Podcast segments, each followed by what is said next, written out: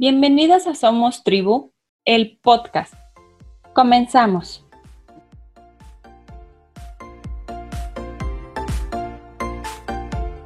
Sangro cada mes para ayudar a hacer del género humano una posibilidad.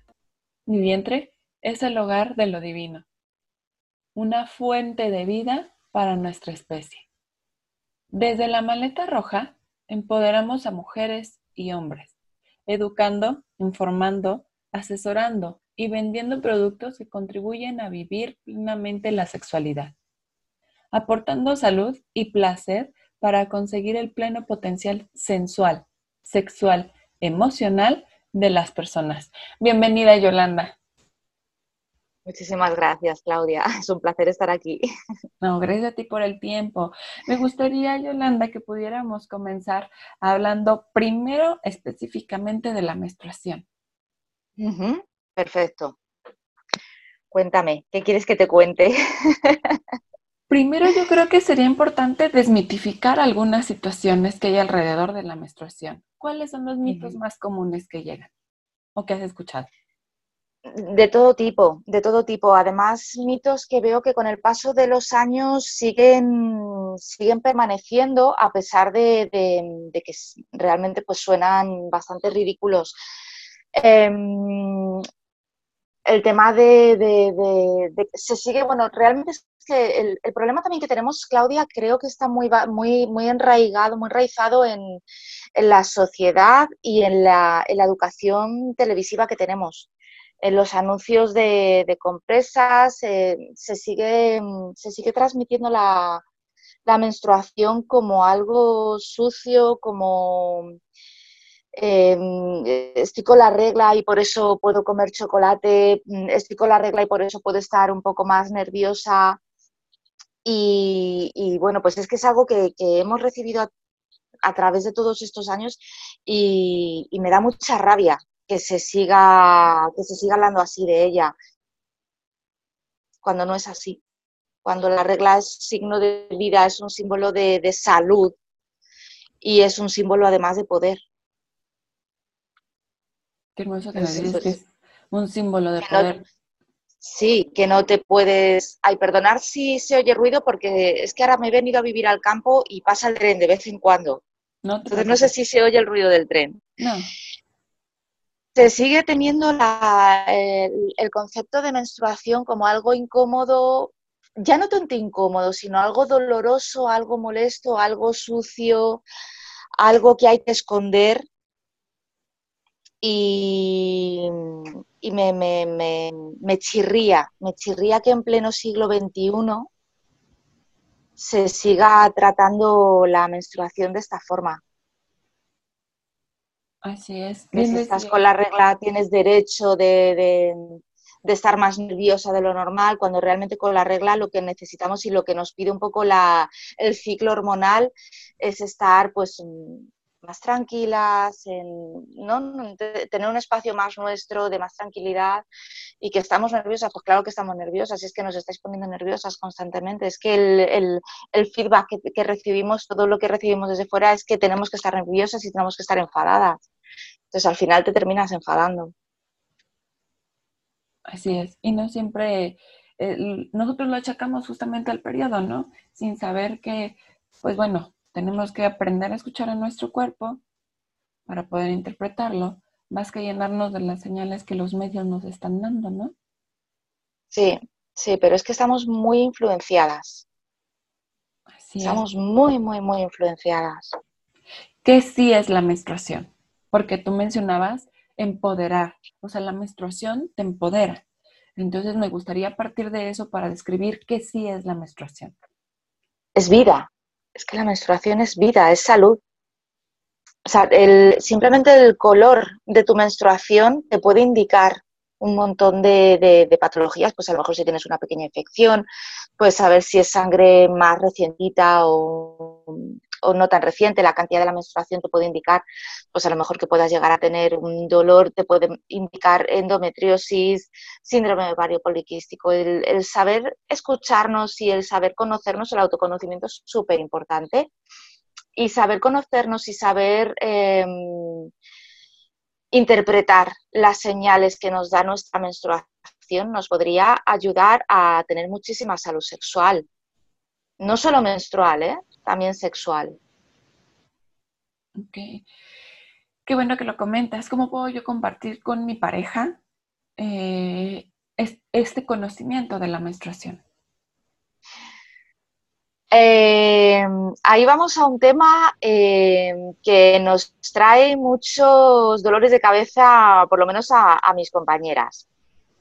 ¿Cómo tú educar a tu pareja a conocer y a disfrutar la menstruación si no lo hicieron sus padres? Creo que la, salud sexual, la salud afectivo sexual y la salud menstrual, la educación menstrual, tendría que partir de, los padres.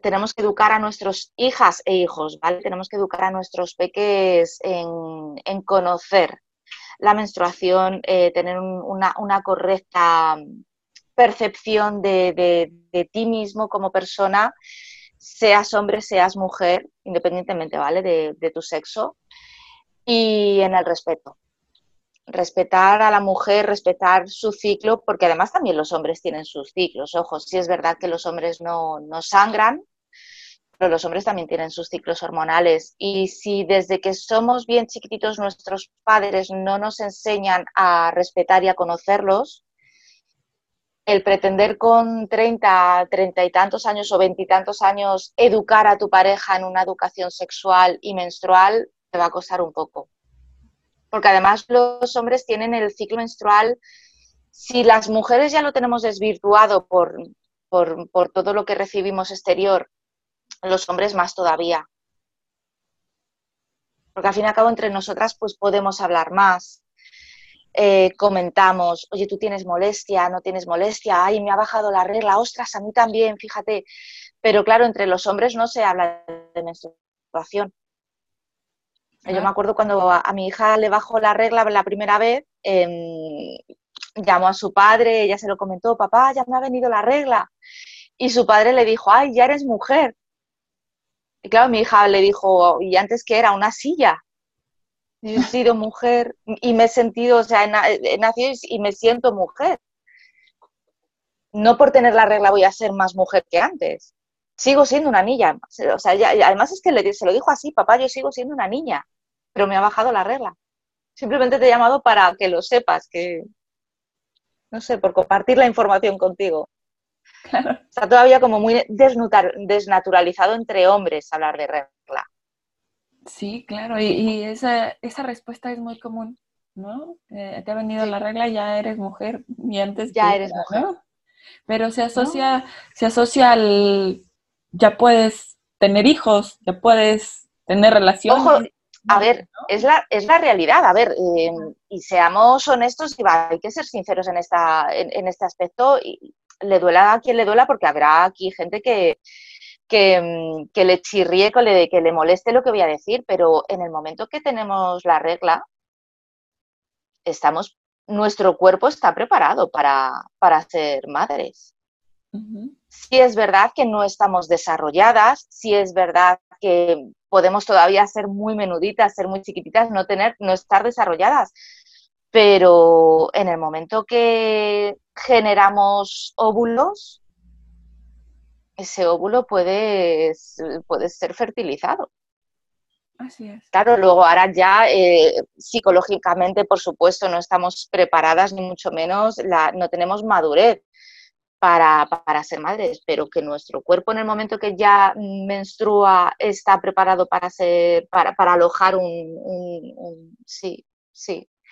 Lamentablemente le duela a quien le duela, esto es así. Así es. ¿Y cómo le explico yo a mis hijos eh, la regla? Porque bien lo dices, esto es un proceso que tiene que venir desde casa, seas hombre o seas mujer. Entonces, como madre, eh, ¿cómo se lo transmito? Pues te voy a decir mm, dos cosas. Por un lado, te voy a decir el consejo que yo doy a las personas que me preguntan sobre esto y por otro lado te voy a decir lo que yo hice. El consejo que le doy a las mujeres cuando me preguntan, oye, ¿cómo hablo con mi hija o con mi hijo sobre la menstruación? mi consejo es de la forma más natural posible. De la forma más natural posible, con, cariño, con respeto, em, explicándole lo que tú sientes. Si puedes formar algún círculo de mujeres, pues aunque sea con tu familia, con amigas, con hermanas, em, y, que se hable, que se hable de, de la regla de la menstruación, documentándote también, por supuesto, hay que documentarse. Pero siempre, ya te digo, con cariño, con muchísimo cariño y con muchísima naturalidad.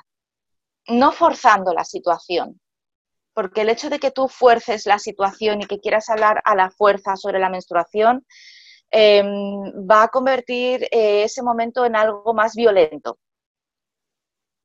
Y ahora te voy a decir cómo lo hice yo con mi hija. Yo con mi hija pues prácticamente no hablé de menstruación, porque mi hija vivió la menstruación desde que prácticamente, claro, desde que nació y ya ella, pues cuando empezó a tener un poquito más de, conciencia sobre el mundo, ella vivía la menstruación. Yo me cambiaba la copa menstrual y mi hija estaba en el cuarto de baño. Tú sabes que cuando somos madres, los momentos de cuarto de baño dejan de ser momentos solitarios. Entonces, yo nunca escondí mi menstruación. Creo que es lo lo, peor que puedes hacer, esconder tu menstruación, porque ahí entonces ya estás mm, dando connotación de negatividad. Si tú no la escondes y la naturalizas y pues mira, cariño, que estoy con la regla, tal, espera un momentito, que me voy a cambiar la copa. Y tú le enseñas, pues mira, hija, pues eh, cada X días, bueno, pues cada 21 días, cada 28, también un poco cada mujer el ciclo que tenga. Pero yo no tuve una, una conversación sobre menstruación con mi hija, porque no la necesito porque mi hija vivió la menstruación desde que era bien chiquitita. Está padrísimo como lo, como lo, mencionas, ¿no? Es natural, entonces mientras es un proceso natural, pues así como voy y me baño, pues voy y me cambio la copa, ¿no? Exacto, exacto, exacto. Además, los, los peques, digamos que desarrollan el sentido de la vergüenza, ¿vale? Como, como tal, como vergüenza, a partir de los 6-7 años.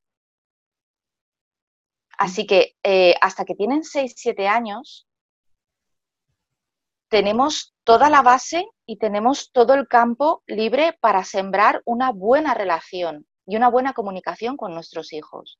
Y que nuestros hijos no, no tengan esa connotación de la sexualidad como algo vergonzoso.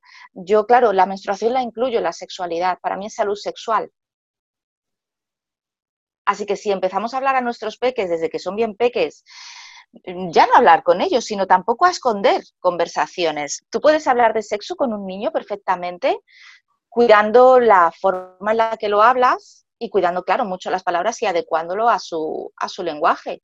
Pero tú puedes hablar perfectamente con un peque de, de menstruación, de sexualidad, de placer, porque además los peques, desde que están en el útero de sus madres, mm, nos masturbamos cuando estamos, desde el momento ya que tenemos conciencia de nuestro cuerpo, pues nos acariciamos, sentimos placer, pues nos seguimos acariciando.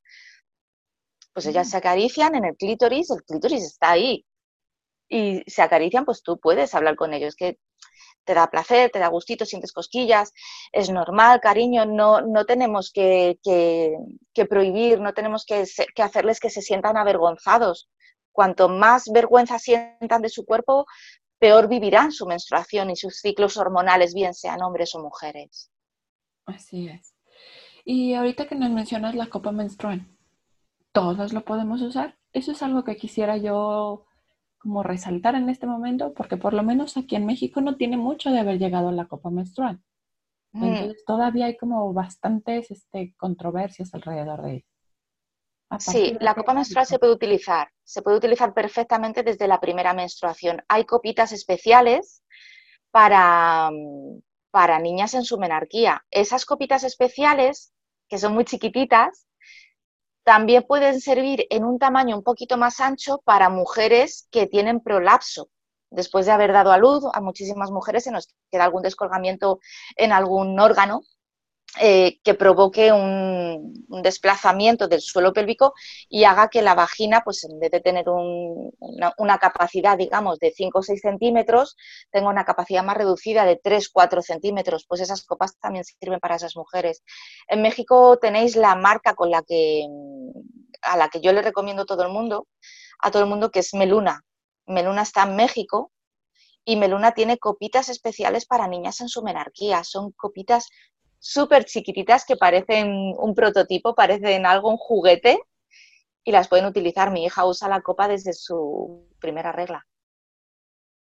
Ahorita que nos mencionas el tamaño de la copa, eh, me gustaría que nos pudieras comentar cómo puedo elegir la, copia, la, la copa perdón, que me es funcional. Asesorando. Lo más importante es encontrar el asesoramiento correcto. Esta, esta, estas chicas que, se, bueno, ahí en México tenéis, hay una página en Instagram que se llama Feminista y Menstrual, que ya se, a ver, yo tengo bastante trato ya con ellas porque hemos, hemos hecho alguna cosilla juntas y el tema del asesoramiento ellas lo pueden ofrecer. Es que el tema que tiene el fabricante este que te he comentado es que mm, tiene distintos tallajes y en función de la mujer vamos a necesitar una talla u otra. No influye tanto el tema de haber dado a luz, que también influye, sino cómo seamos físicamente y después de un parto también cómo te hayas quedado, porque hay mujeres que han dado a luz una sola vez y se les ha quedado algún prolapso, por ejemplo, lo que te he comentado antes, pero hay mujeres que han dado a luz dos veces o tres y tienen el suelo pélvico perfecto, porque se lo han trabajado, porque se lo han cuidado, porque han ido a una fisio de, suelo pélvico y hay mujeres que después de haber dado a luz tienen el, el, suelo pélvico mejor que antes de haber dado a luz. Entonces, hay varios factores que influyen. Por eso yo siempre lo que recomiendo es que cuando te vayas a comprar una copa, que preguntes, que no vayas y pidas una copa menstrual y se guíen de si has dado a luz o de cuántos años tienes. Si solamente te hacen esas dos, tres preguntas más, vete de ahí. O sea, yo cuando hago un asesoramiento, a ver, Claudia, hay veces que sí que veo muy claro porque es una chica jovencita, no ha dado a luz, y lo tengo clarísimo. Pero, pero yo hago muchísimas preguntas. ¿Cómo tienes el suelo pélvico? ¿Tienes localizado tu cervix? ¿Dónde está tu cervix? Em, ¿cómo o sea, un montón, un montón de cosas. ¿Qué tipo de menstruación tienes? ¿Cada cuánto menstruas? Todas esas cosas son súper importantes porque a lo mejor a mí me van a indicar que esta chica tiene una patología y a lo mejor yo no le, no le voy a recomendar la copa menstrual en ese momento, porque a lo mejor es una patología que se tiene que tratar y le va a cambiar el suelo pélvico. Entonces, es súper importante el asesoramiento. El asesoramiento y luego el acompañamiento. Y para eso, pues, tienes que dar con una empresa, con una persona que te asesore y que haga esto de una forma muy vocacional. A ver, aquí está claro que todos tenemos que trabajar y todos tenemos que comer y tenemos que vender el producto. Pero para mí es más importante asesorar bien a vender el producto. Y ya te digo, allí en México tenéis a, las chicas de feminista, feminista y menstrual que, asesoran muy bien. Perfecto, entonces que quede anotado para que todas las que estamos en México pues podamos encontrar eh, la copa porque aunque es realmente muy nueva en México, sí he visto interés, por lo menos por saber qué es o cómo funciona, ¿no? Y sobre todo porque, pues hay, hay muchos beneficios con el uso de la copa. ¿no? Muchísimo, sí. Pues fíjate, Yolanda, que es un tema muy amplio, muy extenso y yo creo que nos podríamos extender muchísimo más, pero que también es tarea del oyente que, que esta probadita que el día de hoy se les deja, la cultiven y la investiguen. Sí, sí, porque a mí me dejas hablar de copa menstrual y puedo estar aquí tres horas. Sí, claro. Hablando y hablando y hablando y sin callar y podemos estar tres horas hablando de copa menstruales, de los beneficios, de mm, los cuidados, del autoconocimiento, de cómo te cambia el cuerpo, cómo te cambia la menstruación si empiezas a utilizar la copa menstrual, de los beneficios además que va a tener no solo para ti, sino también para el planeta. Bueno, pues eso, podría estar horas hablando de copas menstruales. Mi tema favorito. Claro, me gustaría que nos, eh, comentaras, bueno, nos dejaras eh, conocerte como persona y te voy a hacer tres preguntitas, ¿vale? Eh, primero, que nos compartas en una sola palabra qué es o cómo vives tú la maternidad. Es en una sola palabra. Sí. Ostras, lo pones difícil, ¿eh? Es, un crecimiento. Es crecimiento. Eh, la segunda sería un libro que nos recomiendes. Pues os voy a recomendar un libro eh, que a lo mejor lo podríais conseguir de alguna forma, pero es un libro que se está reescribiendo y que va a salir, espero que dentro de, poco. Es un libro que se llama Tu sexo es tuyo, de una autora española que se llama Silvia de Béjar. Y es un libro que para mí fue, es la Biblia del sexo. Es un libro que yo me leí hace muchos años, que le regalé a mi hermana y que luego le regalé a mi hija. Y creo que es un libro que tiene que pasar por muchísimas generaciones. Lo vamos a conseguir. Y tercero, una frase o mantra que te acompañe. Una de tantas, ¿no? Sí. Siempre se aprenden cosas. Escucha, mira, observa, rodéate de mujeres, admira a las mujeres. Es que al final, eh, para mí un mantra es una mujer. Yolanda, ¿nos puedes dejar tus redes sociales? Actualmente la, la, red en la que más trabajamos es Instagram y el Instagram es la maleta roja LMR, todo seguido y en minúsculas. Muchísimas gracias Yolanda, espero tenerte aquí muy pronto en otro espacio. No tienes nada que agradecerme, yo estaré encantada de estar aquí. Gracias.